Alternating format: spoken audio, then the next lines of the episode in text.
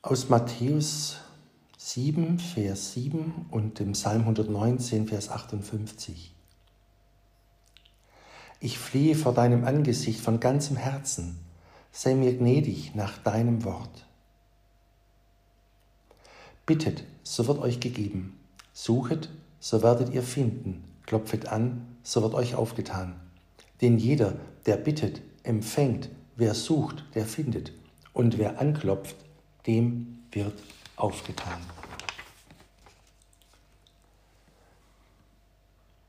Die Erlaubnis oder das uns geschenkte Recht, vor Gottes Angesicht erscheinen und beten zu dürfen, ist eine unschätzbare, von keinem Menschenkind genug erkannte und gewürdigte Gnade, ein Privilegium über alle Privilegien, ein Reichtum oder Schatz, den man allen Reichtümern, Schätzen und was genannt werden mag, weit vorziehen soll.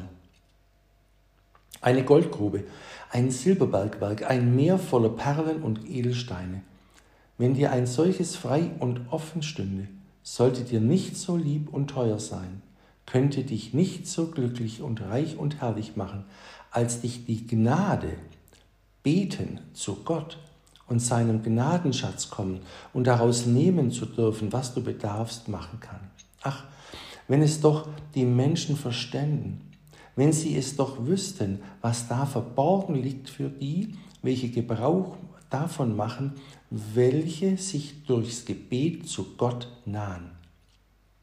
Wer das weiß, der geht immer zuerst und vor allem, und so ist er nur, so oft er nur kann, dahin damit ist jede Minute köstlich, die er dazu verwenden kann.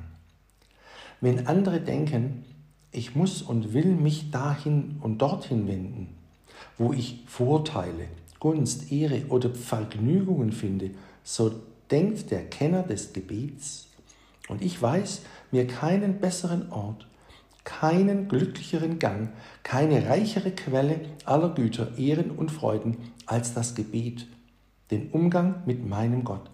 Da werde ich reich, geehrt, begünstigt, erfreut und herrlich wie an keinem anderen Ort, wie bei keinem Wesen im Himmel und auf Erden. Darum geht er auch am liebsten und am öftersten dahin und lässt sich durch kein Glück, durch keinen Reiz, um keinen Preis von seinem Gebete abhalten.